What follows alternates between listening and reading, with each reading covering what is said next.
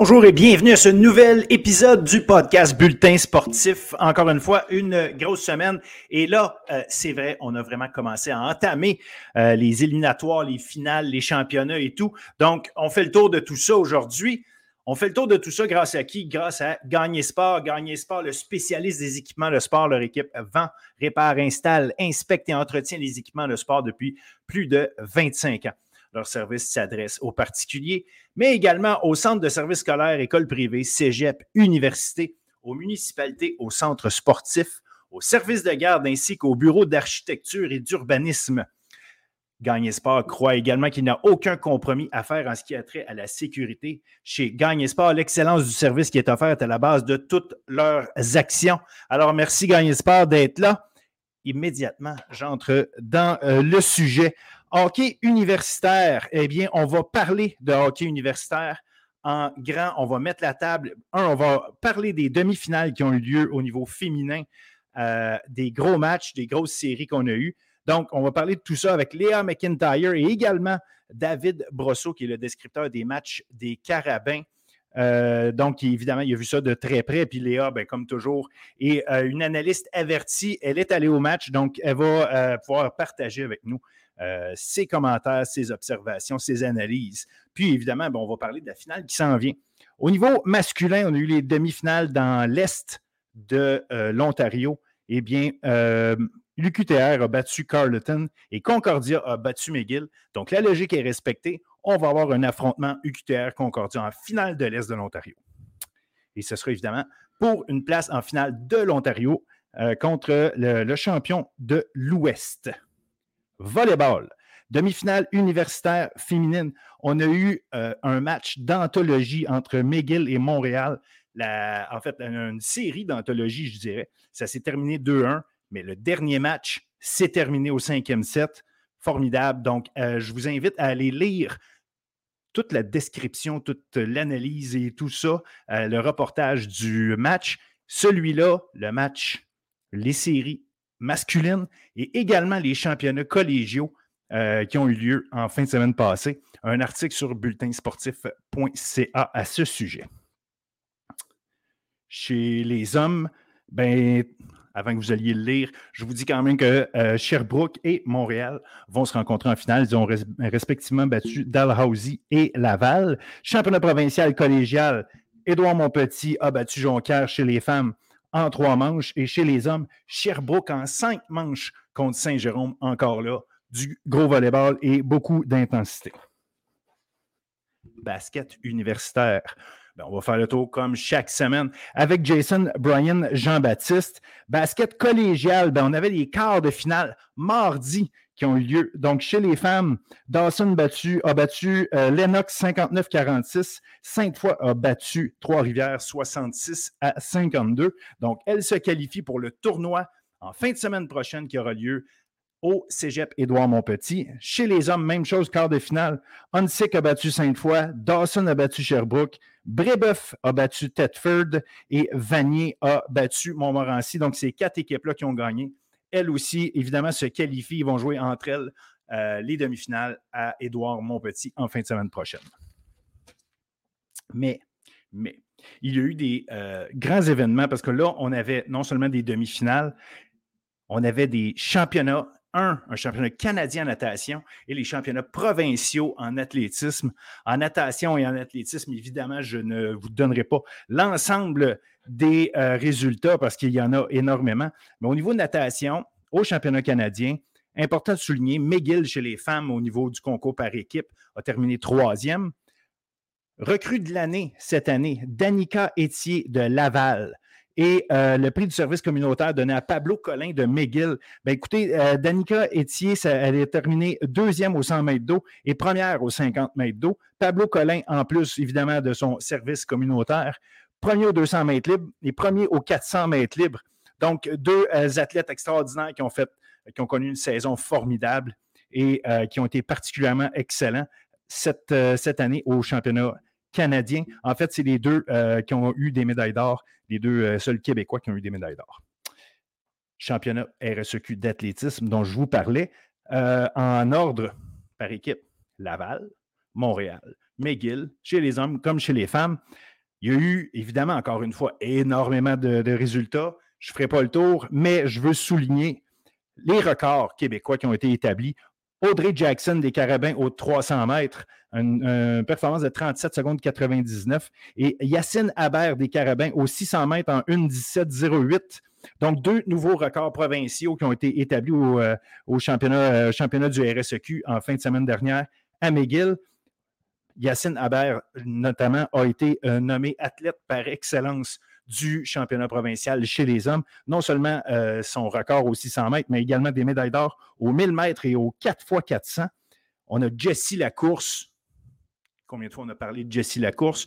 La grande Jessie Lacourse qui, pour la quatrième fois de sa carrière, est nommée athlète par excellence du championnat provincial. C'est son champ du signe, en réalité, les championnats canadiens. Ça va être la dernière fois qu'elle va, porter les couleurs du rouge et or en compétition. À partir de là, elle portera les couleurs euh, probablement de l'équipe canadienne ou d'autres couleurs, mais en tant qu'étudiante de l'Université Laval, euh, et porte couleur du rouge et or comme telle. Ce sera sa dernière compétition. Et bien, euh, dans sa dernière compétition au niveau provincial, elle a encore une fois, comme je disais, été nommée athlète par excellence des médailles d'or aux 1000 mètres, aux 1500 mètres et aux 3000 mètres dans son cas. Et je voulais aussi souligner qu'il y a un autre athlète, celui-là de McGill, qui a obtenu trois médailles d'or. Le coureur Matthew Baudet aux 3000 mètres, aux 1500 mètres et aux 4 fois 800. Alors voilà, ça vous donne une idée de ce qui s'est passé en fin de semaine dernière. Je vous rappelle, on parle avec Jason, Brian Jean-Baptiste et un gros topo hockey féminin universitaire où on parle et on fait le tour de ce qui s'est passé en fin de semaine dernière et euh, de la grande finale qui s'annonce à partir de jeudi soir. Merci. Bon show tout le monde.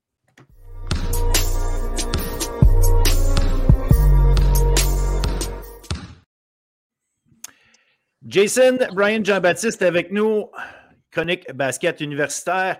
C'était la dernière fin de semaine d'activité ça vaut ce que ça vaut dans le sens où euh, les dés étaient pas mal euh, joués pour les différentes équipes. Euh, du moins pour savoir qui était qualifié. On savait que McGill, autant chez les filles que chez les gars, était, était éliminé.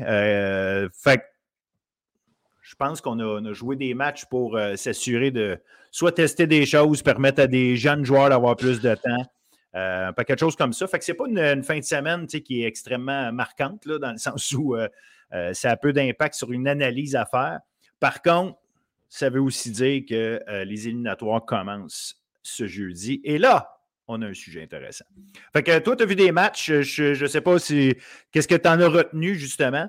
Mais euh, c'est ça, je te laisse aller là-dessus. Ouais, je pense que, honnêtement, mais tu sais, comme tu l'as dit, ce pas nécessairement des matchs qui sont une bonne réflexion de ce qui va exactement se passer en série éliminatoire. Par contre, je pense que toutes les équipes qui ont joué, autant du côté féminin que masculin, ils ont montré des choses dans les victoires ou les défaites qui euh, un peu soulignent leur identité. Genre, par exemple, quand je pense à euh, du côté féminin, Bishops euh, contre Lucam, c'était un match serré, puis je trouve qu'encore une fois, les Gators ont montré, ben, de un, à Mike Siciliano, joueuse exceptionnelle, ça c'est quelque chose qu'on a vu toute la saison, mais aussi c'est une équipe qui a une force de frappe offensive qui est très polyvalente, puis qui, surtout, ils exécutent bien dans les gros moments, particulièrement au quatrième quart. C'est ça qui arrive dans ce match-ci. C'était un match très serré des deux côtés tout au long du match. Euh, des deux côtés, euh, autant les, les citadins, je pense qu'ils ont rentré 8-3 points. Euh, Bishop, je pense qu'ils ont rentré 10. C'était un match assez serré offensivement. Mais à la fin, c'est l'exécution au quatrième quart qui a fait la différence. ça, c'est quelque chose que les Gators ont montré tout au long de la saison. Et à l'inverse, je te dirais qu'on a vu Lucam souvent être peut-être descendre d'une petite coche au quatrième euh, prendre des rebonds, mais pas finir le travail. Euh, il me semble, en tout cas, c'est peut-être une observation, tes, voix plus que moi ou tes analyses plus que moi. J'ai l'impression que Lucam, des fois, arrive à des moments comme ça au quatrième quart où euh, on dirait que le match est serré, le match est serré. Bang, elles se font rattraper là. On dirait qu'il y a un petit manque d'exécution en fin de match. Ben moi, je, pense que tout au long de la saison, Lucam, du côté féminin, c'était beaucoup le troisième quart en début de saison, que c'était un peu leur bête qu'il y avait du mal d'exécution. Mais ah, je pense que c'est vraiment une question de juste, pour moi, le, niveau des citadins, juste le contrôle puis l'exécution, puis être capable de bien finir quand euh, ils ne sont pas capables de dominer à l'intérieur. C'est vraiment au niveau de l'exécution au périmètre, être capable de trouver d'autres opportunités quand euh, Fredlin puis Fredlin sont, sont dans des matchs où, euh, face à un adversaire qui protège bien le cercle, c'est est-ce que le reste de l'équipe peut faciliter les choses au niveau du périmètre? Euh, je pense que c'est plus ça. Puis des fois, je trouve que dans les fins de match, il y a peut-être un manque de juste de rentrer des tirs. Parce qu'au final, c'est ça le basket, c'est juste rentrer des tirs, puis les, mettre dans les gros moments. Puis je pense que quand le, cercle, en tout cas l'intérieur est congestionné, puis sont dans des situations où ils sont forcés de prendre des tirs extérieurs constants, ben c'est là que ça devient peut-être un peu plus difficile. Fait que pour moi, moi c'est vraiment ça du côté des stars. On a eu, euh, bon, McGill, euh, bon, Lucam, euh, après, après sa défaite de jeudi contre, contre Bishops, Lucam a battu McGill 76-44. ensuite, samedi, on a aussi vu Concordia écraser Laval, mais encore une fois, je, ne pense pas que faut tout prendre ça avec pour du cash, façon de parler. Euh, mais il faut quand même souligner Rich Bourgogneau qui termine euh, sa, carrière, sa carrière universitaire avec une autre performance de 25 points. Une, diminutive joueuse qui aura marqué la saison malgré tout euh, pour, pour Concordia. Ben, en fait, j'ai fini sa carrière, c'est pas vrai, elle a quand même un match éliminatoire à aller jouer. Mais fini sa carrière, sa, saison régulière avec un, son dernier match de saison régulière, en fait, avec une belle performance. Ça va être intéressant maintenant de voir en éliminatoire, parce que Concordia, justement, joue contre Bishops. Est-ce que euh, Bourgogneau est capable, ben, capable, est capable de prendre contrôle du match, mais suffisamment pour déranger Bishops? Je te pose la question. Moi, je pense que les matchs qu'ils ont joués, parce que je trouve, je trouve qu'ils ont quand même eu des très beaux duels, Burgonio et euh, dans, les matchs qu'ils ont eus euh, cette saison. Je pense que moi, ce que j'ai aimé de ce match-là euh, contre le Rougeur, c'est que j'ai trouvé que Concordia avait joué avec une vitesse exceptionnelle. C'est une vitesse que j'ai pas vue de jeu. je trouve que c'est une vitesse qui a leur avantage parce que c'est pas nécessairement l'équipe la plus grande, mais j'ai trouvé que contrairement au Rougeur, ils sont arrivés à une vitesse de jeu, une exécution, puis vraiment de ressort, puis de prendre les rebonds offensifs, prendre les rebonds défensifs que j'avais pas nécessairement vu tout au long de la saison.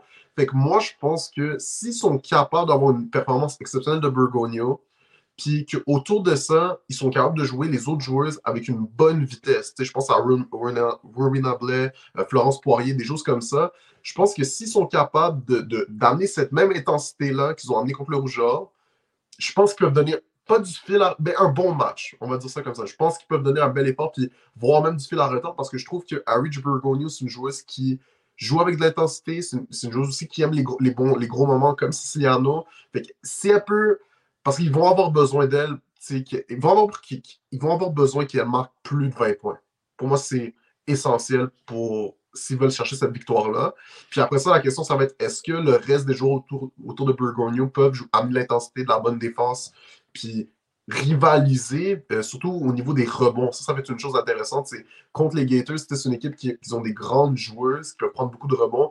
Est-ce que du côté des Stingers, est-ce qu'elles peuvent rivaliser avec ça? Est-ce qu'elles peuvent amener cette intensité-là qu'on a vu contre le Rougeur? Ça, ça va être intéressant. Ça va être intéressant. Puis, il faut aussi euh, souligner que la dernière fois où ces deux équipes-là, Bishops et Concordia, se sont affrontées, euh, c'était au milieu de janvier. Et euh, à ce moment-là, au fin janvier, euh, Bishops avait gagné le match du jeudi par quatre points avant de voir Concordia gagner le match du samedi par trois points. Donc, oui, Concordia est capable de, déranger euh, Bishops. Maintenant, ça va être de voir, comme tu dis, est-ce que ce qui est complémentaire, qui, qui, qui va avoir le, le, le, comment je pourrais dire, le scoring complémentaire, là, dans le fond, à euh, Siciliano d'un côté, Bourgogno de l'autre, euh, à savoir qui, euh, laquelle des deux équipes va être capable justement de, compléter le plus, d'offrir le plus défensivement au rebond, toutes ces choses-là, effectivement.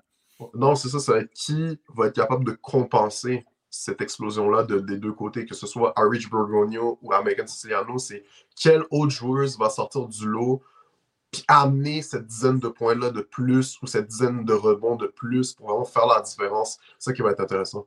Exact, exact. Puis mon feeling, c'est que Bishop a plus de plus d'outils, du moins sur papier, euh, pour, euh, pour y arriver là, avec euh, les, les Jaël Kabunda puis Jennifer Louis notamment. Puis regarde, je pense qu'il je pense qu'à mon avis, il y a une équipe plus complète là, mais il faut jouer le match. Puis c'est ça au basket universitaire. Ce c'est pas des 2 de 3, c'est do or die. Donc, peu importe ce qui, qui s'est passé dans la saison, tu dois gagner ce match-là. Et Bishop, c'est un peu le, singe sur les épaules, pour reprendre une expression, euh, parce que ça fait deux ans de fil qu'elles sont, elles finissent dans les, ben, en fait, les deux dernières années avant, elles finissaient dans les deux premières, mais jamais elles ne se sont qualifiées pour la finale provinciale. Donc, ce sera de voir cette année, elles ont fini première. Euh, est-ce que est-ce qu'il y a un comment je dis justement un chip on their shoulder? Est-ce qu'il y a quelque chose qui est, qui est là, qui, euh, qui va euh, qui va les déranger ou en tout cas qui va leur rajouter une pression? Et comment vont-elles le gérer? Mais bon, euh, j'ose croire qu'elles vont le prendre comme c'est, c'est-à-dire un match à la fois, puis euh, aller jouer ce match-là comme elles sont capables. 100% Je pense que, ben, est-ce qu'on peut parler aussi du match UCAM contre Laval? Ben oui, évidemment, on en était rendu là.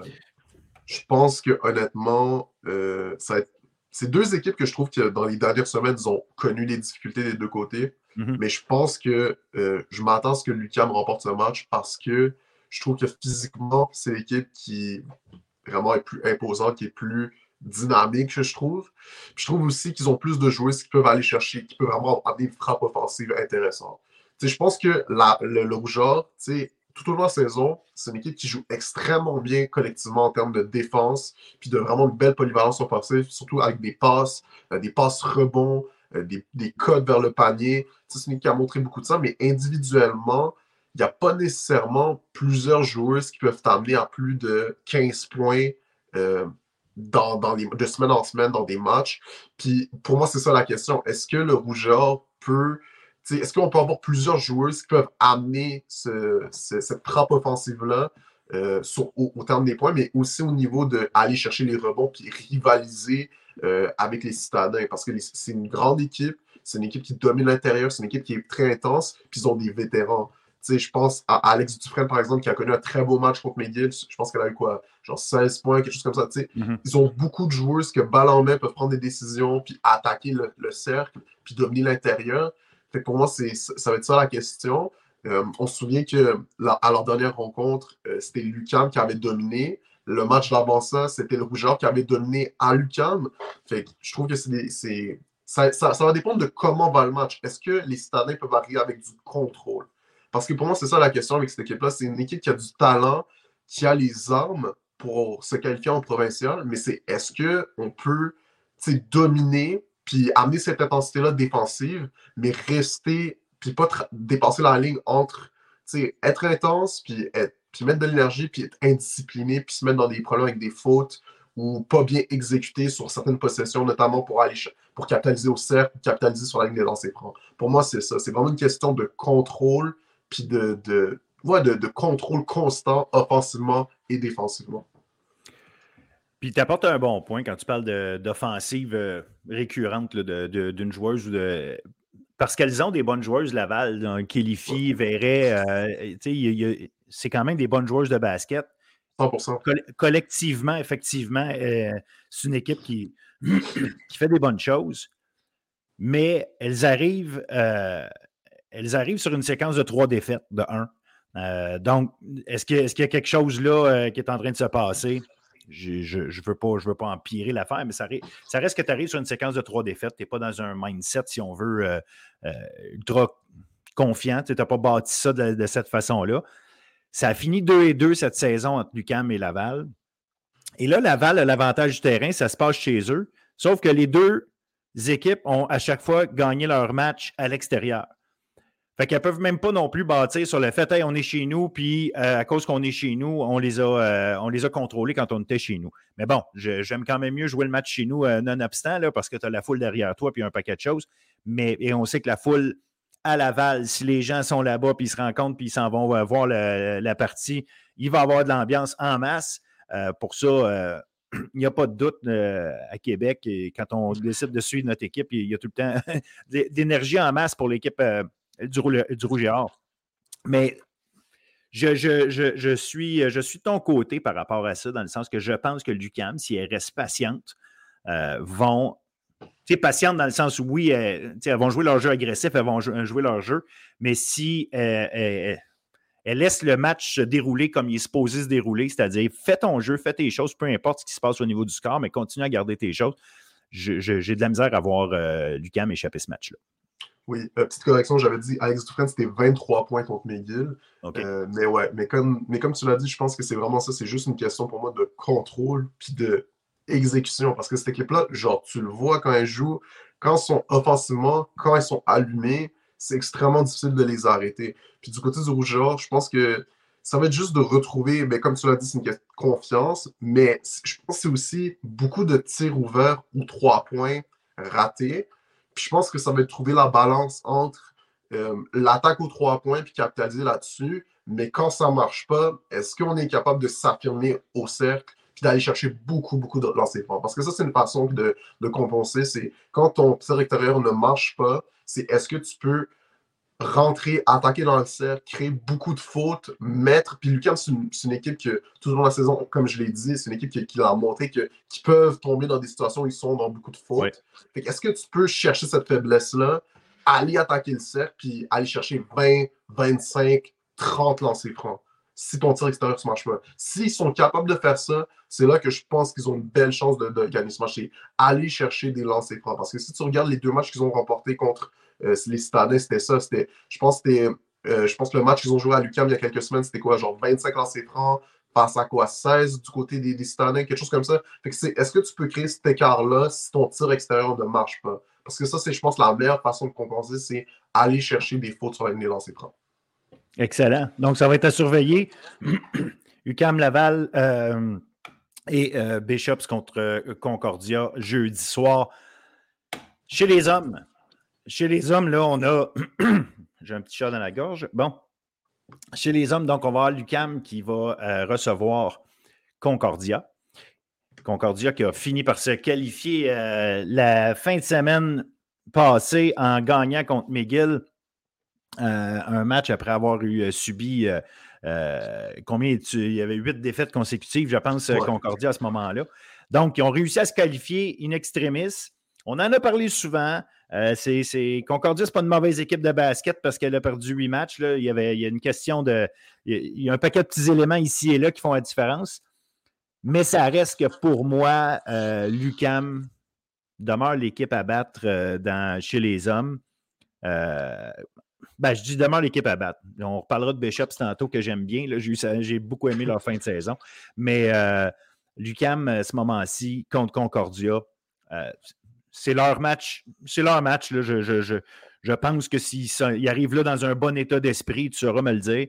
Euh, normalement, ça devrait être, ça devrait être une formalité jusqu'à un certain point. Non, je suis totalement d'accord avec toi. Je pense que les citadins sont les favoris. je pense que, encore une fois, les Stalins, dans leur match contre Bishop, ils ont montré que c'est une équipe sont terrifiants. Sincèrement, euh, ils ont plusieurs gars que tu, qui peuvent aller chercher plus de 20 points, qui peuvent exploser. Puis même à ça, s'il y en a un qui va chercher en haut de la, marge des 20 points, il y en a d'autres qui vont être très proches. Puis offensivement, quand, je veux dire, défensivement, quand ils sont concentrés puis assidus, sont très difficiles à battre. Puis leur basketball collectif, quand il c'est vraiment fluide puis allumé, euh, je pense que c'est l'équipe qui a montré qui était peut-être la plus inarrêtable sur certaines séquences, particulièrement en fin de match. Par contre, je pense que dans les derniers matchs, les Singers, je pense qu'ils gagnent en confiance. Je pense qu'ils ont le fait d'avoir eu beaucoup d'adversité, au milieu de saison. Je pense que ils ont, les deux derniers matchs qu'ils ont montré, oui, c'est pas nécessairement les matchs les plus représentative de peut-être leur réalité, mais je pense que le fait d'avoir eu des gars comme Sami Jahan, Alec Faneuf, Jaime Joseph qui ont dû step up puis prendre des rôles plus importants au niveau de l'offensive euh, pendant que Tyrell Williams était absent. D'ailleurs, Tyrell Williams est revenu euh, dans, dans leur dernier match au genre. Il n'a pas beaucoup joué, mais ça va être un autre élément intéressant à suivre. Je pense que avoir vécu beaucoup d'adversité, des fois, ça crée cette étincelle de plus, ça ajoute de la confiance. Fait que je pense qu'ils peuvent arriver à l'UQAM avec un très bon état d'esprit puis une très bonne confiance de écoute, on a vécu beaucoup de choses. Ça a été très on difficile. On n'a rien à perdre. c'est exactement ça. Fait, que je pense que s'ils sont capables de forcer les citadins dans du basketball, dans des séquences de, basketball moins collectives, ou ces gars-là, puis je pense que ça va, être, ça va être ça du côté de l'UQAM, c'est est-ce qu'ils peuvent rester collectifs, fluides, constants puis dynamiques pendant les quatre quarts? Parce qu'ils sont capables de faire ça, sont probablement l'équipe la, plus proche d'être imbattable. Mais si tu es capable de rentrer dans des petites séquences, que ce soit dans des, dans des fins de corps surtout, où tu es capable de les forcer à genre jouer du one-on-one, c'est peut-être que là que tu es capable de rester dans le match. Puis je pense que les, les Stingers, le fait d'avoir eu des fins de match très mauvaises euh, récemment, je pense qu'ils ont beaucoup appris. Puis je pense que ça va peut-être les aider, par exemple, à par exemple, je, je vais donner un exemple, c'est un troisième quart où les Stadins mènent de, on va dire, de 7 points. Mais je pense qu'une situation comme ça au quatrième quart, ça d'avoir vécu autant de fois, parce que, tu sais, on se rappelle qu'ils avaient eu un match à Bishop, je pense que c'était quoi, trois euh, prolongations, quelque chose comme ça. tu sais, ils ont vécu le pire, le, pire résultat de ces situations-là. Fait que s'ils tombent dans une circonstance où il y a une avance au début du quatrième quart, moi, je pense que les Stingers, ils peuvent rester là je pense qu'ils peuvent être assez, bien exécutés autant défensivement qu'offensivement pour rester dans un, match comme ça. Par contre, ça va être ça, va être ça la question. Est-ce que défensivement, ils vont trouver une façon de forcer les, les hors de leur jeu? Puis pour moi, c'est ça qui va être très difficile. Euh, puis c'est ça qui va être intéressant à voir. C'est très difficile, mais ils n'ont pas le choix en même temps parce qu'ils n'ont pas la force de frappe pour répliquer coup pour coup puis se lancer dans un, dans un, match où est-ce que c'est euh, euh, panier contre panier contre panier. Est-ce que, est que Lucam a les capacités de faire probablement davantage?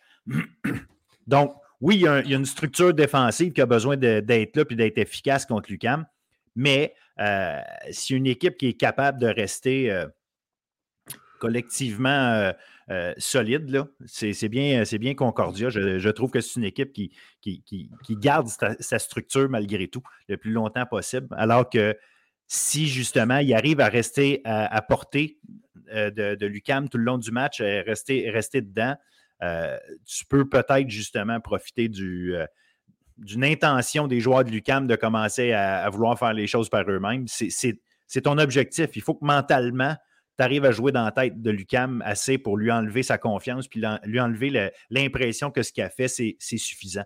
Il faut, leur donner l'impression que non, donner plus, donner plus. Puis à ce moment-là, oui, ils sont capables. C'est un couteau double tranchant parce que s'ils décident de donner plus puis que ça marche, ben, ça fait mal. Mais en même temps, c'est là qu'ils peuvent peut-être sortir de leur, euh, leur plan de match.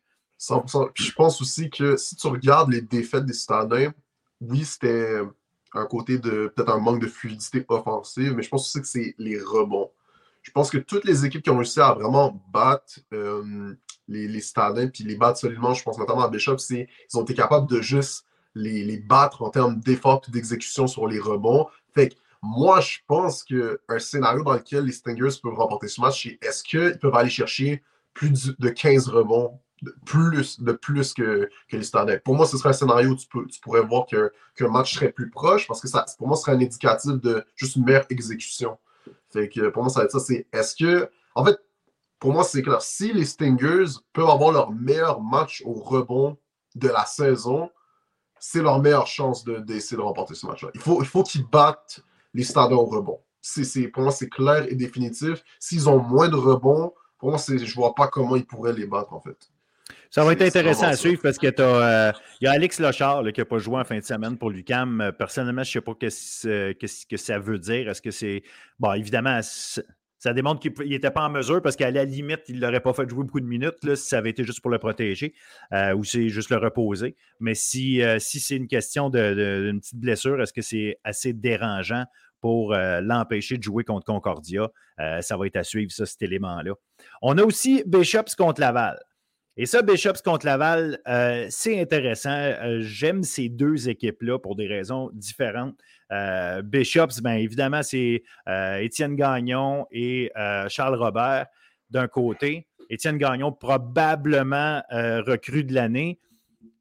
donc, c'est deux tours, deux gars extrêmement efficaces des deux côtés du terrain du côté de Laval, ben, c'est Sidney Tremblay-Lacombe, c'est Steve Joseph, c'est du jeu euh, avec nos, plus petits joueurs rapides. Euh, euh, c'est eux qui contrôlent le match. Donc, ça va être vraiment un, duel super intéressant. Puis l'équipe qui va en sortir, de toute façon, va être loin d'être une proie facile pour, pour Lucam ou Concordia.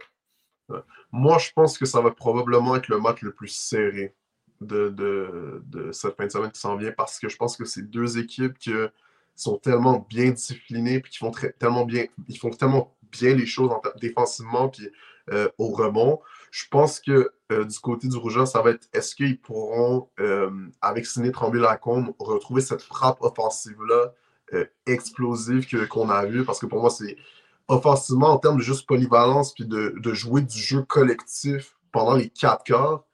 Euh, Lucam, c'est quelque chose par leur talent athlétique, mais je trouve qu'en termes de peut-être, juste c'est juste mon avis, là, mais en termes d'exécution constante tout au long de la saison, je pense que c'est le rougeur qui l'a montré plus euh, parmi, parmi, les équipes du circuit, en termes de juste vraiment, avec Sidney Tremblay-Lacombe, créer des passes, des cotes, euh, faire beaucoup de passes rebonds, puis, puis vraiment créer beaucoup de diversité dans la manière d'attaquer, que ce soit autant au tir extérieur que attaquer le cercle, puis chercher des lancers francs. Euh, je pense que ça va être vraiment ça. Genre, ça va être vraiment voir comment ils pourront attaquer cette défensive euh, des, des, Gators qui a montré dans les dernières semaines qui, honnêtement, défensivement, en termes de protéger le cercle, c'est probablement la meilleure équipe du circuit. En termes de, à cause de leur taille, à cause de leur dynamique, puis vraiment leur, capacité à juste lever les bras puis forcer les gars à, devoir euh, prendre des tirs euh, au mid-range très difficiles, euh, ça va être ça. Puis je pense que du côté de Rougeur, ils ont, je pense, Ciné Tremblay-Lacombe, qui est le, le, gars en lequel j'ai plus confiance pour prendre ce, genre, ce, ce type de tir-là qui est plus difficile. Fait qu'ils ont un gars pour ça. la question, ça va être est-ce qu'autour de ça, les autres joueurs vont être capables de, de bien exécuter puis de capitaliser sur des tirs ouverts? Ben, d'un, puis. Euh, euh est-ce que, est que Ismaël Diouf, est-ce que Saïdou Sall, euh, ils vont avoir le défi de l'année pour eux d'affronter, je parlais tantôt des deux, des deux gars de Bishops au niveau du, euh, du rebond. Donc, eux autres, ils vont avoir un solide défi. qui va gagner ça?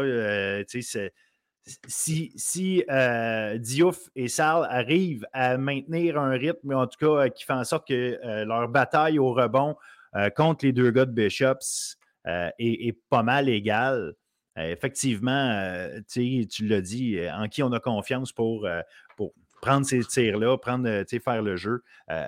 ça va ouvrir le jeu pour la compte. Puis je pense que, oui, il y a peut-être du, travail complémentaire. Est-ce qu'il y a d'autres joueurs qui sont capables de le faire?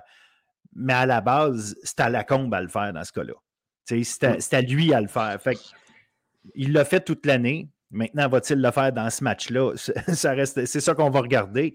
Mais euh, pour vrai, c'est son travail cette fois-ci. Puis je pense que euh, c'est vraiment euh, l'exécution au rebond, l'exécution en dessous des paniers de ces deux, Diouf et, Diouf et Sal. Si les deux sont capables de faire du gros travail là, ça va être à Sidney Tremblay-Lacombe de montrer pourquoi on considère que c'est, un des meilleurs joueurs au, au Québec, peut-être même au Canada.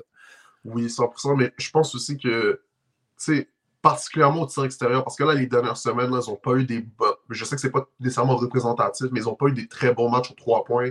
Là, cette fois-ci, ils ne peuvent pas avoir un match euh, avec genre 2-3 points euh, marqués, puis euh, genre sur 15 tentatives, quelque chose comme ça. Ils ne peuvent pas avoir ça contre cette équipe-là parce que ça va être une équipe qui, en tout cas, les Gators qui sont capables de s'affirmer physiquement, puis de vraiment aller chercher les rebonds, puis de capitaliser sur des opportunités. Fait pour moi, ça, doit être un très bon match sur le tir extérieur. C'est parce que je trouve que l'urgence prend la meilleure équipe en termes d'efficacité. Peut-être, en tout cas, eux puis les citadins, c'est débattable. Euh, tu me dirais peut-être les citadins, mais en termes vraiment d'efficacité, puis de prendre ce tir-là aux trois points puis être efficace tout au long du match. C'est une équipe qui s'est montrée très assidue en début de saison. Là, ça va être de retrouver cette assiduité-là. Ça va être nécessaire. C'est impératif. Ils ne peuvent pas tomber dans un match où il manque vous trois points. Euh, puis encore une fois, s'ils ne sont pas capables de rentrer le tir extérieur, c'est est-ce qu'ils vont être capables de chercher beaucoup de lancers francs pour compenser? Puis, parce que l'autre côté aussi, c'est ça. As, un Zach, on n'en parle pas, mais Zachary John euh, a été excellent en deuxième moitié de saison pour Bishops. Euh, il, a, été le leader pour eux. David Navarro, qui a justement été capable d'entrer des trois points. tu l'as dit, ça va être extrêmement serré ce match-là. Il y a du il y, a, un gros défi des deux côtés. Là. On va avoir, euh, c'est l'équipe qui va. C'est niaiseux à dire, c'est cliché, mais c'est l'équipe qui va arriver à exécuter malgré la pression qui est là. Euh, est-ce qu'on est que va être capable d'éviter les, les up and down de, momentum, euh, d'être trop, trop bas, parce que trop haut, tu n'es jamais trop haut, mais est-ce que tu, vas, tu descends trop bas quand tu vas avoir des baisses de régime? C'est ce qu'il faut éviter parce que les, deux équipes sont capables de le faire. Maintenant, comme je dis, ça va être à voir. C'est ce qui rend tout le, le, beau euh, à ces événements-là, c'est que c'est un match, donc euh, tu ne peux pas te reprendre le lendemain en disant Oui, j'ai peut-être le couteau sur la gorge, mais au moins j'ai un autre match pour aller chercher. Non, euh, c'est là. Donc, ça va, ça va se décider jeudi entre Bishop et Laval d'un côté, Concordia et Lucam de l'autre. Puis, bien évidemment, ça va vite. Fait que samedi, samedi, on va avoir le droit à la grande finale, autant chez les hommes que chez les femmes. Donc, ça, ça va être ça va être super intéressant à suivre. Puis surtout, euh, je pense qu'on va avoir du grand, grand jeu. Moi aussi, moi aussi 100%. Allez voir les matchs, puis euh, c'est ça. Allez voir les matchs. Yes. Euh, voilà, fait que sur ce, ben écoute, je, vais, je ne peux que te souhaiter de, l'excellent basket comme on pense être capable d'en avoir. Mais surtout, profites-en bien. Montre-nous, ramène-nous des bonnes nouvelles. Explique-nous, tu nous expliqueras ça avec tes, analyses toujours précises et pertinentes. Bien hâte de, voir ça, bien hâte de te reparler la semaine prochaine à propos de ça. 100%, 100%. Merci beaucoup, Phil, puis merci aux auditeurs. Salut. Salut.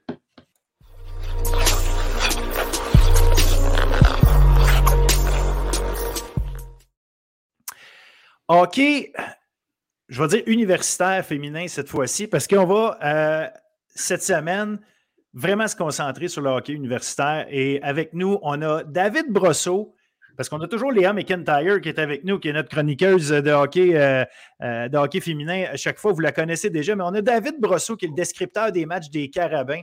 Euh, qui a eu la chance de vivre une fin de semaine de fou. On va y revenir. Mais c'est ça. Donc, la dernière fin de semaine, on a eu les demi-finales au hockey universitaire du RSEQ. On a eu droit à du jeu extraordinaire. Une série qui s'est passé, disons, on va appeler ça sens unique, deux victoires de 5-1 de Concordia contre Bishops et la série qui s'est finie 2 à 1, trois matchs de 3 à 2 en prolongation. Bref, on, va y revenir. Je veux qu'on commence avec euh, la série de Concordia contre Bishops. On n'est pas surpris de ce résultat-là en soi ça reste que Concordia a fait un sérieux statement pour montrer euh, on est prête, on est rendu, on est rendu là. Je ne sais pas comment tu as vu ça. Léa, on commence avec toi. Comment tu as vu justement cette série-là où euh, Concordia a vraiment dominé? Euh, ben moi, j'ai assisté au match numéro un à Concordia. Puis, on, on regarde le score, puis on voit un 5-1 Concordia, mais ça a été vraiment un match serré. Jusqu'à la fin de la, la troisième période, c'était 2-1. Là, euh, Bishop a eu un power play. Euh, ils ont eu une punition pendant ce power play-là, donc ça l'a annulé. Je pense que c'est là que, que ça revirait puis que Concordia a pris, euh, a pris le dessus. Mais c'était vraiment, vraiment enlevant comme série. Ça jouait des deux côtés. Mais je pense que l'expérience de Concordia a fait qu'ils ont été capables de capitaliser au bon moment. leur, leur, leur premier trio, là, Rosalie Meginsir a, marché à fond. Je pense qu'elle a six points en deux matchs. Euh, leur power play a vraiment été très bon aussi. Euh, on voit qu'il y a une chimie dans cette équipe-là qui est incroyable. Ils se trouvent partout sur la glace. Euh, ça va être un bon défi pour les Carabins pour la suite parce que Concordia a vraiment, vraiment une belle équipe. Et puisque les Carabins sont qualifiés d'office, Concordia s'est qualifié pour le championnat canadien. Donc, c'est une petite motivation de plus. Absolument. David, David as-tu vu les matchs? Bien évidemment, pas de la même façon que quand tu décris, mais euh, ça reste qu'il. C'est ça. As-tu as pu voir les matchs? Euh, euh, qu'est-ce que tu en as justement retiré de ça? Ben écoute, Concordia s'est vraiment établi comme l'équipe à battre depuis le début de la saison dans la RSEQ. Deux victoires de 5-1 face à Bishop. Bishop, qui n'est pas une équipe, on va sortir l'expression difficile à jouer contre, là, mais c'est vraiment une équipe qui, travaille fort, qui, qui, travaille fort dans les coins. On a une joueuse comme Maud Pépin, Nelly Vigneault Sargent à l'attaque qui, qui, se donne. Euh, là, on a vu qu'au niveau du talent, là, il ne faisait pas le poids face à Concordia. Bon, Bishop est à sa deuxième année seulement d'existence dans le hockey universitaire euh, féminin. Donc, vraiment, c'est un programme qui, qui, est, bon, qui est bien parti. Hein? Euh, mais bon, Concordia, vraiment, Léa en a parlé, le Bégincir, trois buts, trois passes. C'était Léonie Filbert qui a été excellente en défensive, un but, trois passes. Sa sœur Alice dans les filets, seulement deux buts accordés. Donc vraiment, vraiment ce programme-là, depuis l'arrivée de Julie Chu et Caroline Ouellet, se démarque.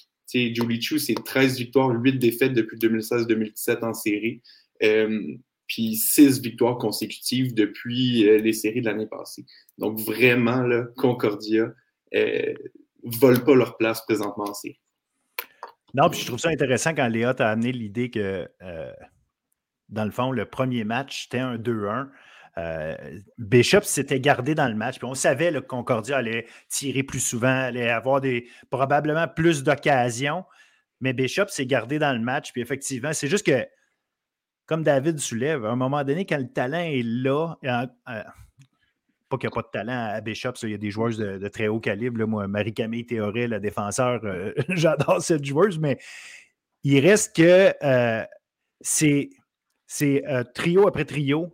Dès que ça embarque sur la patinoire, tu sens qu'il y a, une, efficacité qui est comme constante. Ça devient lourd à, retenir constamment. Dans... Fait qu'il y a une profondeur chez Concordia. Oui, là, c'est le premier trio qui a frappé fort. Mais on le sait qu'Émilie Lavoie, Zoé Thibault et Chloé Gendreau, là, euh, ça se peut qu'au prochain match, ce soit elle qui explose. Là, t'es pas. Euh, donc, euh, puis c'est un peu ce qui est arrivé. Ben, pas ce qui est arrivé dans le sens que c'est les autres qui ont explosé, mais au deuxième match, ben, Concordia, dès le premier, la première période, marque deux buts. Deuxième période, marque deux autres buts. Là, tu dis, OK, il n'y a plus rien à faire. Là, c'est, pas. fait qu'il y avait, il y avait quand même un, une différence qui était là entre ces deux équipes-là, qui a fait que, ultimement, euh, Concordia, une équipe à maturité, une équipe avec beaucoup d'expérience qui a gagné, avec plusieurs joueurs, évidemment, qui étaient là l'an passé, qui a gagné le championnat canadien, contre une équipe, comme tu dis, relativement nouvelle, euh, qui déjà a fait une très, très bonne saison. Donc, euh, ça va être intéressant de voir Bishops dans les prochaines années. Surtout, on en parlait hors d'onde avant de commencer l'excellente Gabrielle Santerre qui s'en vient, euh, s'en vient s'ajouter là. Donc, on parlait de talent, là, on parle de talent pur qui, vient, qui va s'ajouter l'an prochain pour Bishop. Ça fait que je ne suis, pas, suis pas inquiet pour leur avenir, surtout si le lien euh, Lennoxville. Euh, Lennoxville Bishop se crée puis que le pipeline se bâtit, là, je pense qu'on va avoir beaucoup de bonnes joueuses pour longtemps là-bas. Oui, puis on en parlait la dernière fois qu'on s'est parlé la culture qu'il y a de gagnante à Concordia est incroyable. C'est, euh, vois, honnêtement, je ne vois pas de faille dans cette équipe-là. Ils sont si serrés entre, entre eux. Euh, chaque trio est dangereux. Euh, dans les buts, Alice, c'est un mur. Elle est tellement calme devant son filet. On dirait qu'il n'y a rien qui peut l'ébranler. Ils ont une très bonne défensive c'est vraiment une belle équipe à voir aller. Et, tu parlais d'Alice Fulbert, un mur, puis c'est étonnant, elle n'a pas la stature d'une gardienne but, par exemple, comme Anne-Renée Desbiens, par exemple, avec l'équipe Canada, et vraiment, elle arrête tout très rapide dans ses déplacements. Euh, puis, tu sais, on en, on en, parlera dans quelques, dans quelques minutes, j'imagine, mais j'ai vraiment de voir la, la confrontation au Brassine de l'autre côté face au Carabin. Et, et vraiment, là, tu on parlait de profondeur aussi. Moquin Joubert, euh, on a Rice aussi à l'attaque. Euh, euh, Olivia L aussi en défense. Donc vraiment, là, je veux dire, on peut, on peut prendre même les attaquantes 13, 14 et 15 de Concordia, puis elles pourraient être partantes dans d'autres équipes du RSEQ. Donc vraiment, un programme qui a pris son envol, notamment avec, comme je l'ai dit tantôt, l'arrivée de Julie Chu et Caroline Ouellette, qui, comme tu l'as dit, Léa, instaure et installe une culture exceptionnelle à Concordia. Absolument. C'est, tu sens que leur bagage à ces deux euh, femmes-là s'enlève. En fait, ça n'enlève pas rien. Ça amène les autres coachs, justement, à, monter leur jeu d'un cran, si on veut. s'il y en a qui savent le faire, ben, je pense qu'Isabelle Leclerc euh, euh, et, Dominique à, à, clairement, sont, sont, capables de jouer, de jouer dans ces niveaux-là aussi c'est ce qu'on va voir dans les prochaines années, justement, comment ces, euh, équipes-là vont se monter. Si on, s'en va à l'autre demi-finale, là, euh. Montréal-Ottawa, on savait qu'on aurait une, euh, une série serrée. On avait deux équipes qui s'étaient confrontées toute l'année. il n'y avait, avait, pas de grosse différence entre ces deux équipes-là. On savait qu'Ottawa, on sentait qu'Ottawa avait un peu le numéro des Carabins, savait comment les jouer. Mais on n'aurait jamais pu gager à ce point serré. Et là, comme j'ai dit en début de, début de, chronique, 3-2, 3-2, 3-2. Écoute, David, je suis obligé de te laisser commencer. Tu as, vu ça de proche, tu l'as raconté pendant euh, quatre jours de temps. Donc, je te laisse nous euh, décrire comment tu as vu ça, comment tu as vécu ça.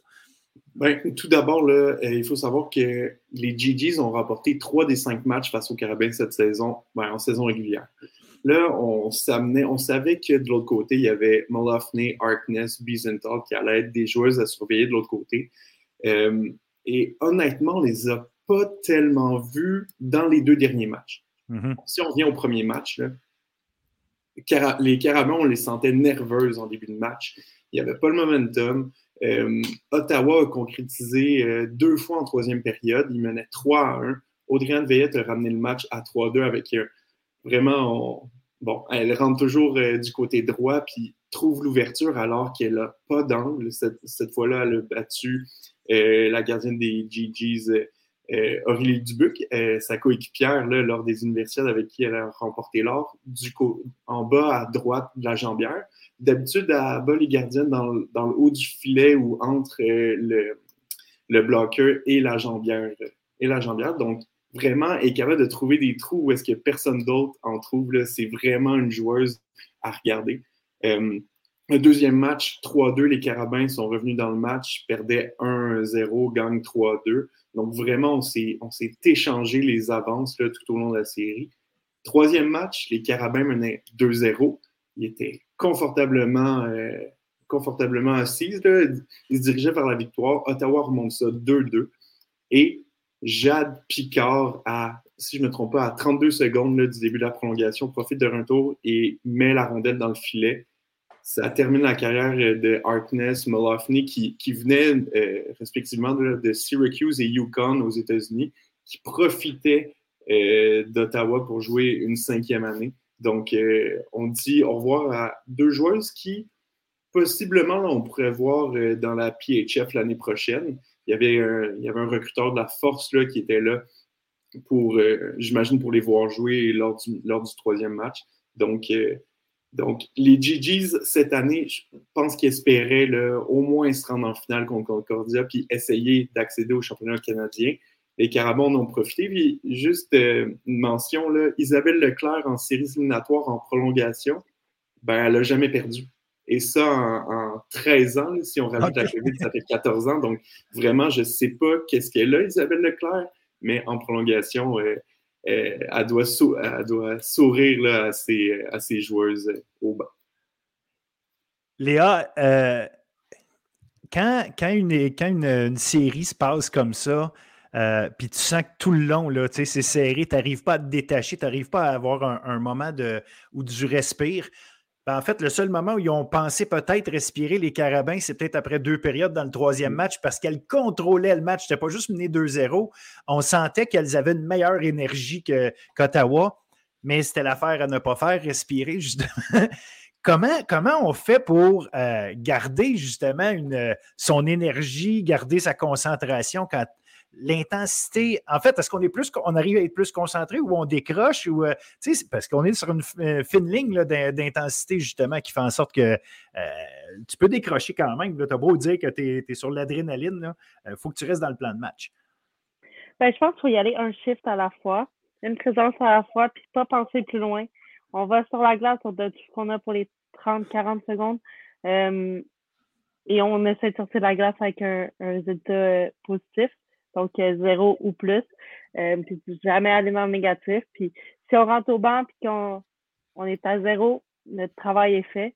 Donc, euh, c'est vraiment ça, d'y aller une présence à la fois, puis de, de vraiment contrôler ses émotions. C'est surtout ça qui peut faire décrocher dans les moments critiques, si on n'est pas capable de gérer nos émotions. Donc, probablement que ça a été fait très bien faite euh, par, les, par les Carabins pour être capable de revenir comme ça euh, en, prolongation. Puis un but de Jade Picard. C'est comme, elle a tellement eu une bonne saison son année recrue. Tellement contente de la de l'avoir marqué un gros but comme ça. C'est tellement mérité. Euh, c'est vraiment rafraîchissant de, de l'avoir allé comme ça. Là. Vas-y, vas-y, David. Une chose sur Jade Picard, c'est la première défenseur à avoir remporté autant le titre de recrue de l'année que, que d'être élu sur la première étoile, et ça depuis Catherine Ward. Puis Catherine Ward, c'est une Olympienne canadienne.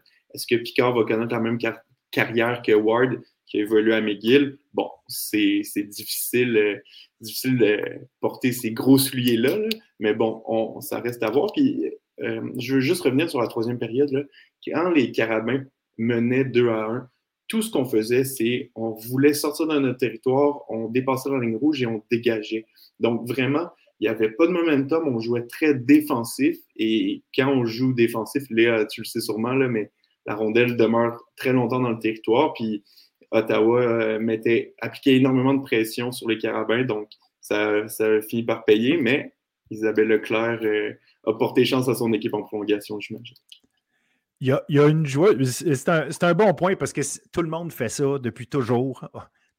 N'importe qui qui regarde du hockey depuis toujours, si le moment est un peu important, tu es en troisième période, puis tu mènes, euh, tu joues ses talons, comme on dit, c'est un réflexe naturel. Tu veux tellement pas, quand la pression est haute, tu veux tellement pas être la personne qui fait l'erreur, tu veux tellement pas te donner de surnom, tu veux tellement pas te donner d'avantages à l'autre équipe qu'au lieu d'essayer de t'en créer, toi, des avantages, tu essaies de pas en donner. Puis ultimement, comme tu dis, ben, tu te retrouves à défendre dans ton territoire, puis par défaut, en étant dans ton territoire, bien évidemment que les, chances euh, sont de l'autre bord. Mais il y a une joueuse dont on n'a pas parlé, qui a été extraordinaire dans cette série-là, qui n'est pas une joueuse qui, attend, en temps normal, remplit le filet ou euh, qui a des, statistiques offensives à tout casser, mais qui a définitivement montré, en tout cas, qu'elle peut être une joueuse de série, c'est Alex Clavel. Alex Clavel, là, c'est extraordinaire. Elle était partout. Elle patinait. Euh, la, rondelle, euh, la rondelle collait à elle. Franchement, elle a été, elle a été il faut le dire, là, elle était probablement la meilleure joueuse d'Ottawa euh, dans cette série. Ben, dis-moi la, plus régulière. Là. Si je ne me trompe pas, c'est deux buts, trois passes ou. C'est ça. bon. Et... je ne sais plus.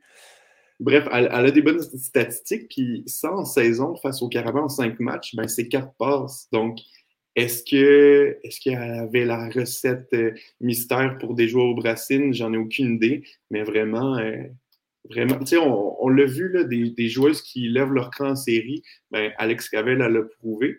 Elle revient à Ottawa encore l'année prochaine. Donc, euh, peut-être bâtir sur ce momentum-là l'année prochaine pour vraiment se démarquer puis être une joueuse sur qui Chelsea Grills peut compter sur son premier trio l'année prochaine.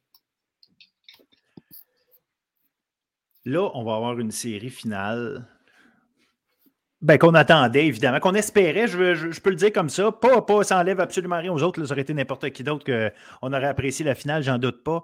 Mais on dirait que à cause. Montréal reçoit les, championnats, le championnat canadien. À cause que Montréal reçoit le championnat canadien, tu ne veux pas qu'elles entrent non plus par la porte d'en arrière. Donc, euh, puis comme me disait Audriane Veillette quand je lui ai parlé la semaine dernière, elle me dit, tu sais, on ne veut pas arriver là avec un mauvais positionnement au classement non plus. Tu arrives là, tu es classé 8, tu joues contre 1, euh, tu sais, c'est en partant, puis on le sait, c'est un tournoi euh, euh, où est-ce que, ben, c'est pas simple élimination, mais en fait, tu ne peux pas gagner l'or dès que tu perds un match. Là. Donc, à ce moment-là, évidemment, tu, tu, veux te donner une chance en ayant des adversaires plus à t'apporter, disons-le comme ça. Donc, Montréal avait quelque chose à aller gagner absolument. Euh, il y avait, une, flamme qui était là à absolument aller chercher. Puis évidemment, ben, Concordia, c'est Concordia. Es positionné euh, euh, première au classement. C'est les championnes en titre. Elles ont fait leur travail contre Bishops, mais là, on va avoir une finale où est-ce que pas Bishops, mais Concordia va avoir un autre type de client là, devant elle. Une équipe de Montréal qui a un peu de tout. Euh, je parlais d'Audriane Veillette, je pense qu'on ne peut pas passer à côté, mais des joueurs en défensive qui sont extraordinaires aussi, puis une gardienne en haut brassine qui, euh, n'a pas à, rougir face à qui que ce soit en, termes, de, en termes de comparaison. Comment, Léa, tu vois euh, cette finale-là? Est-ce que, est que tu donnes l'avantage clair à, à, une des deux équipes? Comment tu vois ça? C'est sûr que c'est Concordia qui part avec l'avantage? Euh, ils ont fini première au classement. Euh, ils ont une belle équipe. Ils sont champions en titre. Ils, savent ce qu'il faut pour. Ils savent ce que ça prend pour se rendre au bout. mais tout peut arriver. On l'a vu toute la saison au circuit universitaire. Il y a eu des revirements. des équipes ont gagné alors qu'ils n'étaient pas les favoris. Donc, on ne sait jamais ce qui peut arriver. Là, les Carabins ont gagné en prolongation leur troisième match. Ils arrivent avec un momentum, ils sont gonflés à bloc. ça va être ça va tellement être serré comme série. Euh, je m'attends à ce que ça aille en trois matchs. Euh, les atmosphères vont être incroyables dans les deux arénas. Je sais qu'à Concordia, la semaine passée, là, il y a beaucoup d'équipes sportives qui étaient là. Euh, ça faisait du bruit. C'était vraiment incroyable l'ambiance. La même chose va arriver au Sepsum, j'en suis convaincue. je m'attends à ce que ça se passe en trois matchs, cette série-là. L'avantage de la glace, dans le fond, l'avantage de la glace irait pour, euh, pour Concordia, c'est ça? ouais. Euh, ouais, moi je me demandais, Léa, et tu donnes l'avantage à qui exactement? Ah, je, pense que je vais y aller avec Concordia. mon cœur est déchiré. J'ai étudié à l'Université de Montréal, mes amis jouent les carabins, mais je, pense que je vais y aller avec Concordia. leurs deux premiers trios, leur power play, me mm-hmm. fait peur. Puis ça m'a vraiment, tu sais, j'ai regardé beaucoup de vidéos de Concordia cette année euh, pour mon équipe euh, à Dawson. Puis ça, ça m'a frappé aux yeux quand je les ai vus euh, jouer. Je dis à quel point ils se trouvent partout sur la glace. leur exécution est super. Ils sont tellement dédiés. j'ai jamais vu une équipe bloquer autant de lancers. donc, j'ai pas, j'ai pas le choix d'y aller avec Concordia. Et toi, David? Bon, regarde. As-tu, le droit, as-tu le droit de pas prendre pour Montréal? Écoute, moi, c'est ça. je suis payé par les Carabins pour faire la description. Donc, clairement, clairement, euh, c'est sûr que les Carabins gagnent cette série-là. C'est sûr. Bon. Maintenant, on va faire un petit retour là, en saison. Carabin, Concordia, c'est cinq matchs. Euh, trois victoires du côté de Concordia, deux du côté des Carabins. Mais ces victoires-là, ben, c'est une en prolongation, une en fusillade, une en temps réglementaire.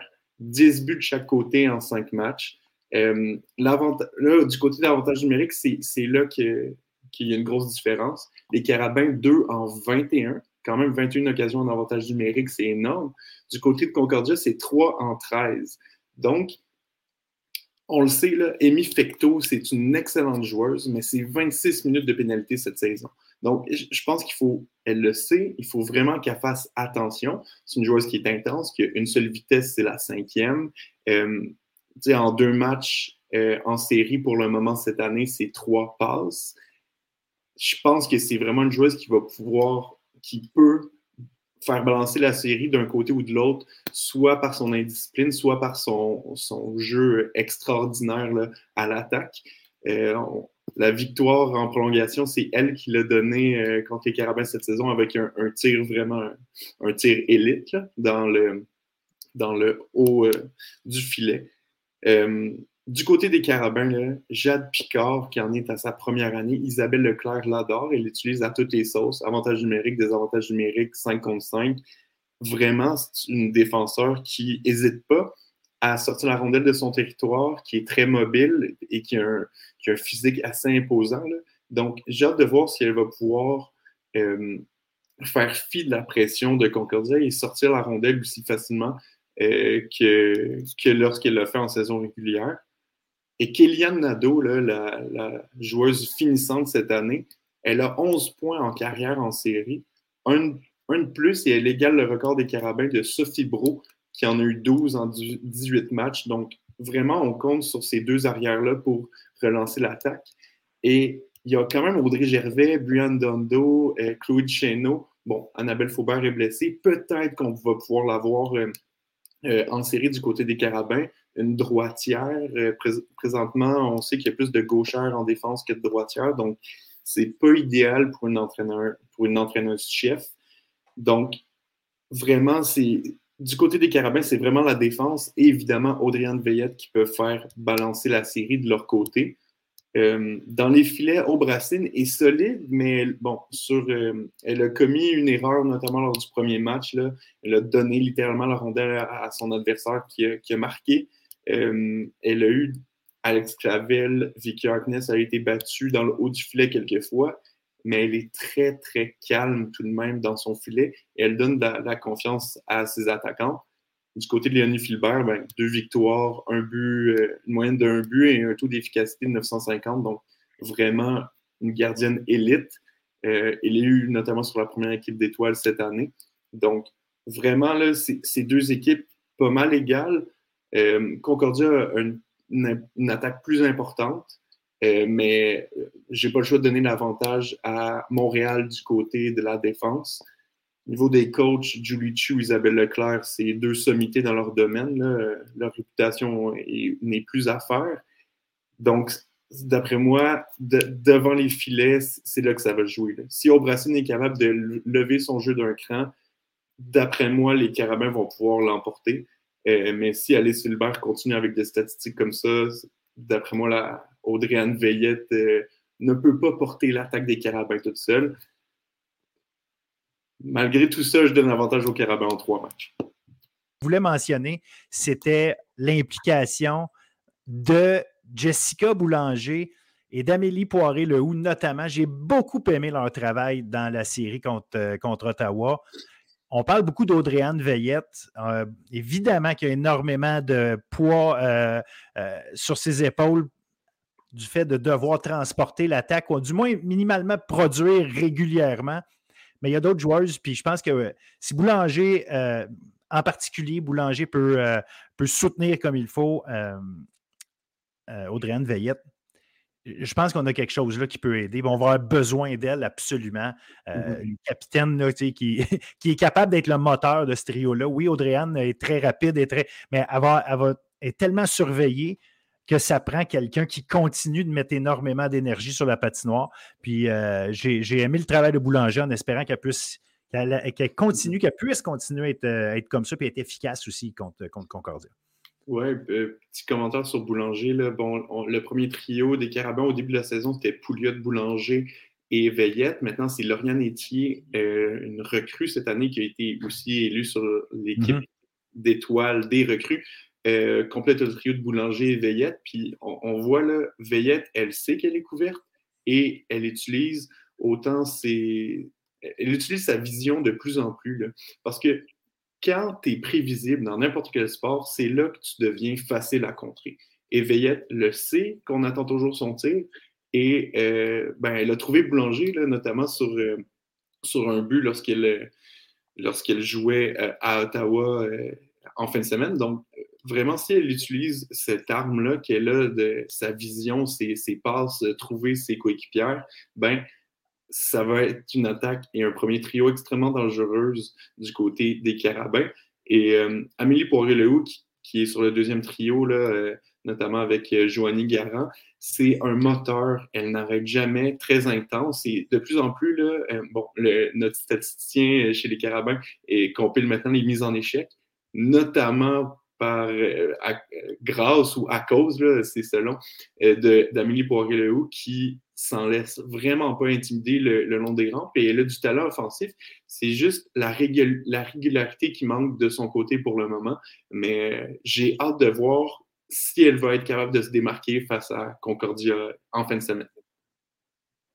Bien, Léa, Léa, tu pourrais peut-être nous le dire. Euh, mon, mon, feeling, c'est que ça va être la capacité de Concordia d'exercer une pression constante et efficace contre les défenseurs. Est-ce que les défenseurs des Carabins vont être capables de sortir la rondelle de la zone rapidement? Puis si on est capable de faire ça, euh, le jeu, oui, tu avais raison, David. Je pense que tu amenais le, cas des gardiennes de but. C'est une évidence, là, tant qu'à moi. Effectivement, c'est probablement le point clé. Mais en termes tactiques, il y a peut-être.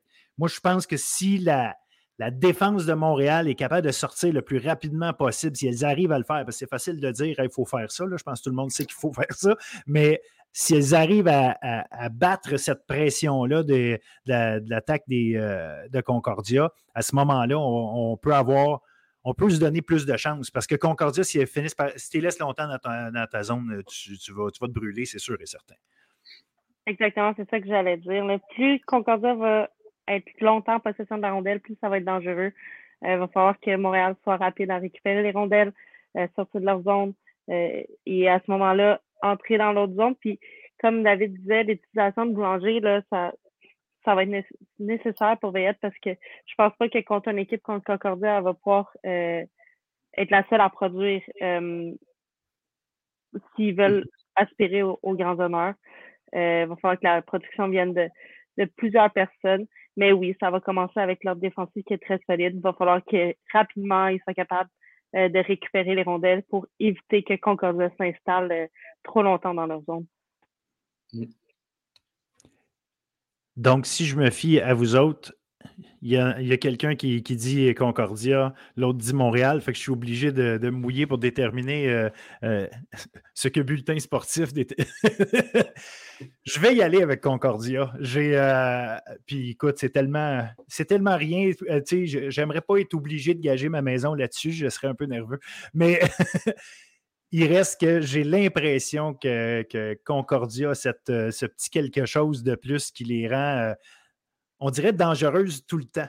Il y, a, comme quelque, y a quelque chose avec cette constance dans la, qualité du jeu de Concordia qui fait en sorte que maintenir ce rythme-là pour les, affronter tout le temps, ça devient difficile. Dans un, match donné, c'est une chose, mais une série 2 de 3, euh, ça, ça veut dire aller les, battre deux fois, matcher, matcher et même dépasser leur, euh, intensité, leur constance dans la pression, euh, leur vitesse. Euh, c'est pas que c'est pas que Montréal n'est pas capable de le faire. Je pense que Montréal est capable de le faire, mais ça reste, ça reste un, haut, haut, haut niveau de jeu. Puis c'est pour ça que, écoute, je ne serais pas surpris qu'elle qu'elles répètent leurs exploits de l'an passé, de gagner même le championnat canadien. C'est vraiment une excellente équipe de hockey. Puis, tant mieux les carabins, tant mieux pour les carabins s'ils réussissent à, les battre, là. mais mon, euh, mon petit 2 irait sur, euh, irait sur Concordia. Si j'étais obligé d'en mettre un, évidemment.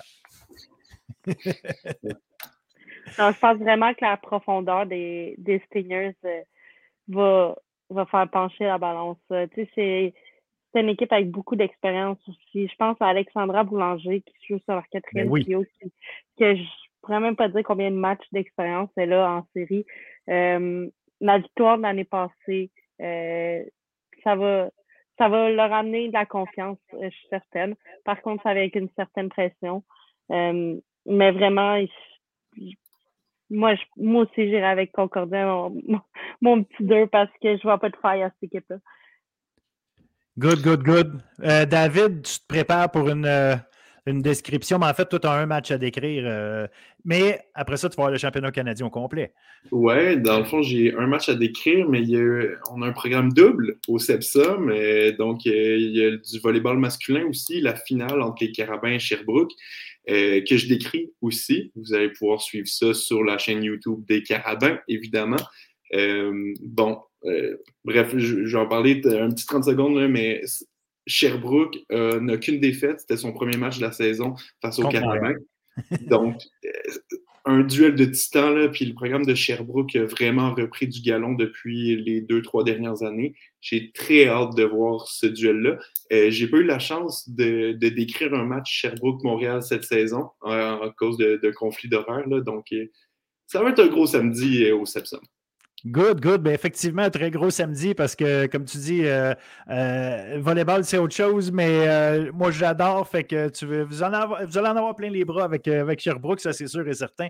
Mais toi, tu vas avoir une journée passionnante pareil parce que du, du, gros hockey, surtout qu'il il y a une des deux équipes qui va déjà mener 1-0. Fait que ça se peut que tu la, mm-hmm. la, la, la, finale se termine là ce samedi. Donc, on, ça commence en fait jeudi soir à Concordia, premier match. Euh, les fans vont être prêts dans, dans l'aréna à Concordia. On le sait comment, euh, quand ils décident de s'y mettre, euh, ils, prennent beaucoup de place, les fans de Concordia, pour le meilleur et pour le pire, mais ils sont là, il faut faire avec.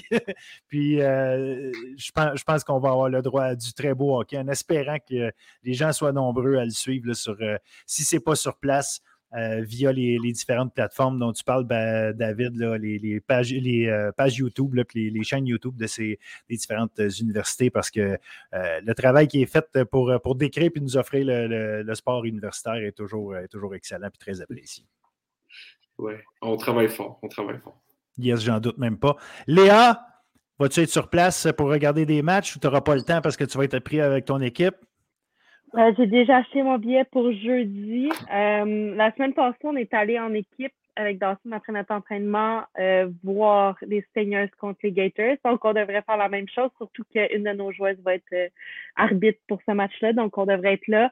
Euh, et moi, j'ai acheté mon billet samedi aussi. Là. Moi, j'ai dit à mes amis que jeudi, j'allais prendre pour les Stingers, que pour samedi, j'allais prendre pour les Carabins. C'est bon. Et parce que j'ai deux amis dans les deux équipes, donc c'est le, le, deal que j'ai fait avec eux. Malheureusement, dimanche, je ne pourrais pas être là. Donc, euh, mais c'est sûr, je vais suivre ça en ligne.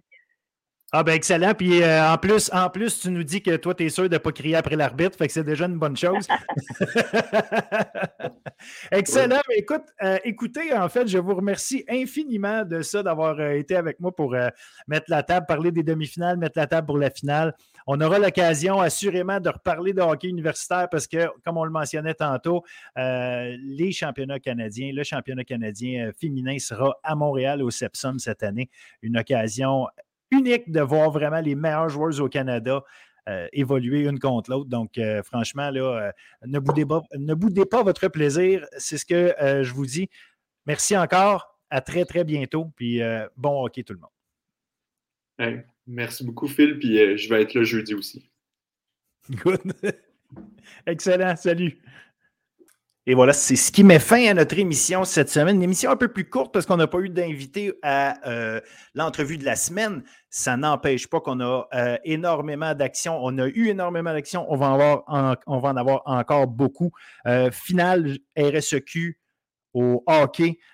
donc, ça commence jeudi finale 2 de 3, Montréal contre Concordia chez les femmes. Chez les hommes, dans l'Est de l'Ontario, on a un duel Concordia-UQTR et ça commence mercredi soir. Même chose, un 2 de 3. Volleyball universitaire, les finales à partir euh, de vendredi, encore une fois, des 2 de 3, donc 3, 4, 5, ça commence vendredi. Euh, un match à chaque jour. Si on se rend jusqu'à 3, chez les femmes, c'est McGill contre Lucam et chez les hommes, Montréal contre Sherbrooke. Basket, universitaire, euh, c'est les demi-finales et les finales. Et là, on n'a pas de 2 de 3, c'est des do or die. Donc, en demi-finale chez les femmes, jeudi, Concordia contre Bishops, UCAM contre Laval. Chez les hommes, Concordia contre l'UCAM et Bishops à Laval. Donc voilà, ça va être nos, euh, duels en demi-finale, finale samedi. Donc manquez pas ça. Ensuite, au, euh, basket collégial, tout se passe au Cégep Édouard Montpetit. Achetez vos billets, allez sur place, c'est la meilleure chose que vous pouvez faire. Allez les encourager, vous allez avoir des matchs un en arrière de l'autre, de finale de basketball, Division 1, hommes-femmes. Il n'y a que de la qualité qui va se jouer là. Euh, donc, euh, samedi, dimanche, vous ne pouvez pas vous tromper. Les matchs un en arrière de l'autre et du très gros basket. Je ne peux que vous inviter à y aller en grand nombre. Sinon, rseq.direct pour les matchs de euh, basket collégial que vous pourrez euh, voir en web diffusion. Ça, c'est la même chose pour le hockey universitaire, le volleyball et le basket universitaire. Donc, euh, tout est disponible, mais il n'y a, rien, a rien qui bat aller sur place. Donc, allez-y si vous êtes en mesure de le faire. Sur ce, je vous souhaite une excellente semaine, fin de semaine de sport universitaire, collégial. Il y en a pour tous les goûts. Allez-y. vous, êtes vous êtes sûr à 100 euh, d'avoir du bon spectacle, du bon jeu et surtout euh, beaucoup d'intensité. Salut tout le monde. Merci d'avoir été là et surtout partagez euh, notre contenu. Invitez les gens à s'abonner. C'est le meilleur cadeau que vous pouvez faire au sport étudiant. Merci. Salut.